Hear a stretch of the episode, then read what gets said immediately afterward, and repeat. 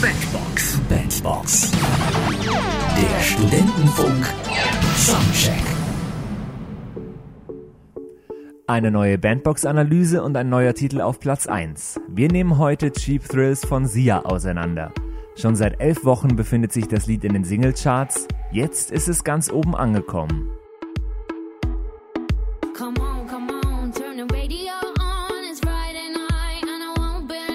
Komm schon, komm schon, mach das Radio an. Es ist Freitagnacht und ich bin gleich soweit. Man merkt schon, das Lied soll die Partygänger ansprechen. Textlich ändert sich da am Lied auch nicht viel. Baby, ich brauche keine Millionen-Dollarscheine, um heute Nacht Spaß zu haben. Ich liebe billigen Nervenkitzel. Geschrieben haben es sie ja selbst und Greg Kirsten, der das Lied auch produziert hat.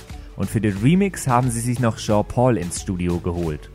Zum ersten Mal performt hat Sia den Titel bei der Tonight Show starring Jimmy Fallon und dort sah man auch Sias Markenzeichen. Oder man sah es nicht. Sie trägt eine Perücke, die ihre Augen verdeckt.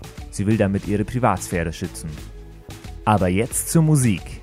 Mal wieder haben wir die typischen vier Akkorde, immer wieder in der Folge Tonika-Parallele, Subdominante, Tonika, Dominante. Tonika wäre hier A-Dur. Der Song hat ein mäßiges Tempo von 90 Beats per Minute.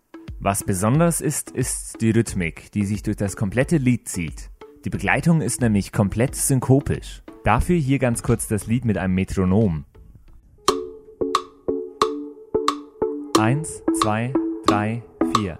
Eins, zwei, drei, eins, zwei, drei, eins, zwei, drei, eins. Die punktierte Note am Taktbeginn sorgt für genau diese Synkopierung der gebundenen Noten, die danach kommen, und der durch diese Akzentverschiebung erzeugte Kontrast zwischen Rhythmus und Metrum belebt den musikalischen Ablauf und schafft Spannung. Und die braucht das Lied auch. Es passiert nämlich nicht wirklich viel musikalisch. Bis auf vielleicht noch die Backings, die die Stimme von Sia fast immer harmonisch vervollständigen. Man könnte sich den Song fast auch als reines A cappella anhören und es würde nicht ganz schlecht klingen. Und später rufen die ja auch immer den Songtitel mit rein.